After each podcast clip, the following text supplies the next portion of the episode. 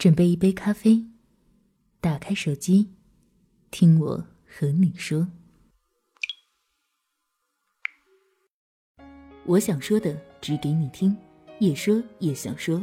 Yes Radio，那个陪我吃苦的男孩，没有陪我走到最后。二，作者：馋愁。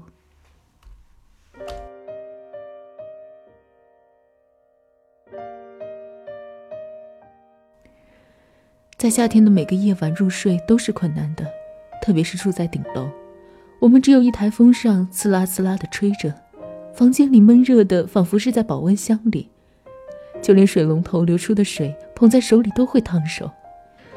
好多个夜晚，拿湿毛巾擦过 N 遍后还是入睡失败，头发已经黏糊糊的，身上的汗紧紧地贴着衣服，仿佛身上的每一个毛孔都被酒精点燃了。那台旧风扇吹出来的风也是暖烘烘的，我常常失眠，好几天精神萎靡，食欲不振，注意力不集中，上班做账出错。突然一天晚上，李欣把我拉到海边，他像变魔术似的拿出了帐篷和睡袋，他伸出手，单膝跪在地上对我说：“李小姐，李小姐，你愿意和黎先生在这片沙滩上度过一个愉快的仲夏之夜吗？”我眨着忽闪忽闪的眼睛，毫不犹豫地说：“我愿意。”那个夏天的许多个晚上，我们就这样在海边的沙滩上、帐篷里度过了一个又一个闷热、烦躁的夜晚。我们躺在沙滩上，我枕着他的胳膊，看过许许多多的星星和月亮，吹着海风，整晚整晚的听着海水冲刷声入睡。李欣为了接下去找工作的面试。我陪他去商场买了一件衬衫，淡蓝色的，花了四百块。他在店里纠结了很久，试了又试，问我好不好看。在灯光下，我看到的完完全全是那个我喜欢的样子。我仿佛能看见他去面试时充满自信的模样。我知道他是喜欢的。一咬牙，一跺脚，我们就把这件衣服带回家了。他说这是他买过最贵的一件衣服。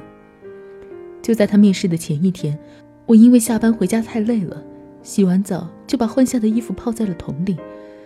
房子里桶就一个，我没来得及去看桶里泡的是什么，就把衣服也扔进去了。倒了洗衣粉就去睡了。第二天，等我捞起衣服的时候，我看到一桶水都变成了黑色，是我的裤子又褪色了。我在水池里倒出黑水的时候，李欣一个箭步冲上来，一阵慌乱地从桶里拔出她的衣服。已经被染成黑乎乎的，我用清水洗了很多遍，一遍又一遍的用手搓，都无济于事。一件干干净净的衣服，此时此刻变得皱巴巴、不均匀的黑色了。我很难过，看着离心坐在床边，沉默的一声不吭，眼泪差点掉下来。我走过去，蹲在他旁边，试图跟他说对不起。我特别自责。我不该那么懒，也不该那么糊涂的把衣服扔进桶里，不管不顾。话到嘴边，维新拉着我的手跟我说：“没关系。”他说他以后再不会让我买那么便宜的衣服，他会努力挣钱。傍晚下班回家，我都会去巷子里的水果摊带一个冰镇西瓜回去，我和他一人一半。我特意买了两个勺子，我赤着脚抱着西瓜在地板上看剧。他光着膀子坐在床上打游戏，等我吃完了，他则还是一动不动。我会屁颠屁颠地跑过去，一勺一勺地挖给他，送到他嘴里。吃完，他就会给我一个甜甜的吻。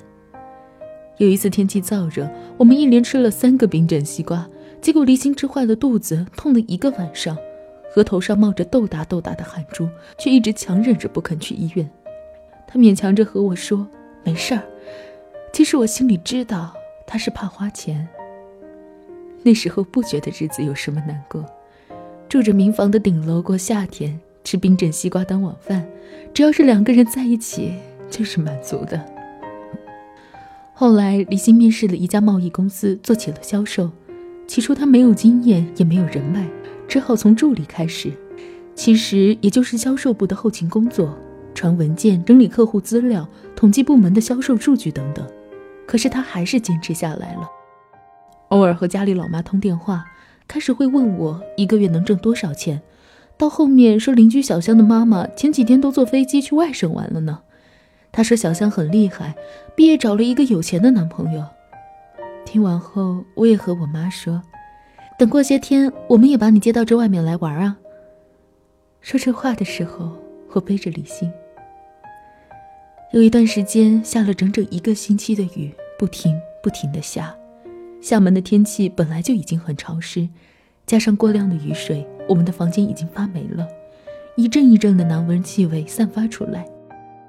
加上台风天，屋里的衣服已经堆成小山，屋里能挂的地方到处都挂满了湿衣服。好几次我坐在床上看书，会有蟑螂爬出来爬上脚，偶然打开抽屉，第一眼看到的也是从里面爬出来的蟑螂。那段日子难过极了。望着窗外狂风大作的雨，我们就像墙角的两棵小草，只需要稍稍的风雨就能把我们摧毁。可是啊，我们却想拥有一棵大树，能够在这狂风暴雨的时候为我们遮风挡雨。就像我和离心一样，需要一个有阳台晒湿衣服的房子，不需要太大，够住就好。好在那段时间公司事情特别多，我和离心都特别忙。很少时间待在家里，即使是周末，我们也都加班。碰上半年度财务部工作总结，我那段时间不断的加班，数据统计、比对、出报表，也不断的在出错、在进步。还好有些东西努力就会有收获。那个月我加班费领了五百块，把离心那件衬衫的钱挣回来了，心里稍稍不那么自责。李欣也慢慢的从助理转为正式的销售人员，可是领的薪水还没有抽成，他也常常开始出差去各个地方拜访客户。他为了拿抽成，要花很多时间去陪客户，少了很多时间和我一起。我也很支持他，我说我一个人可以的，让他放心去工作。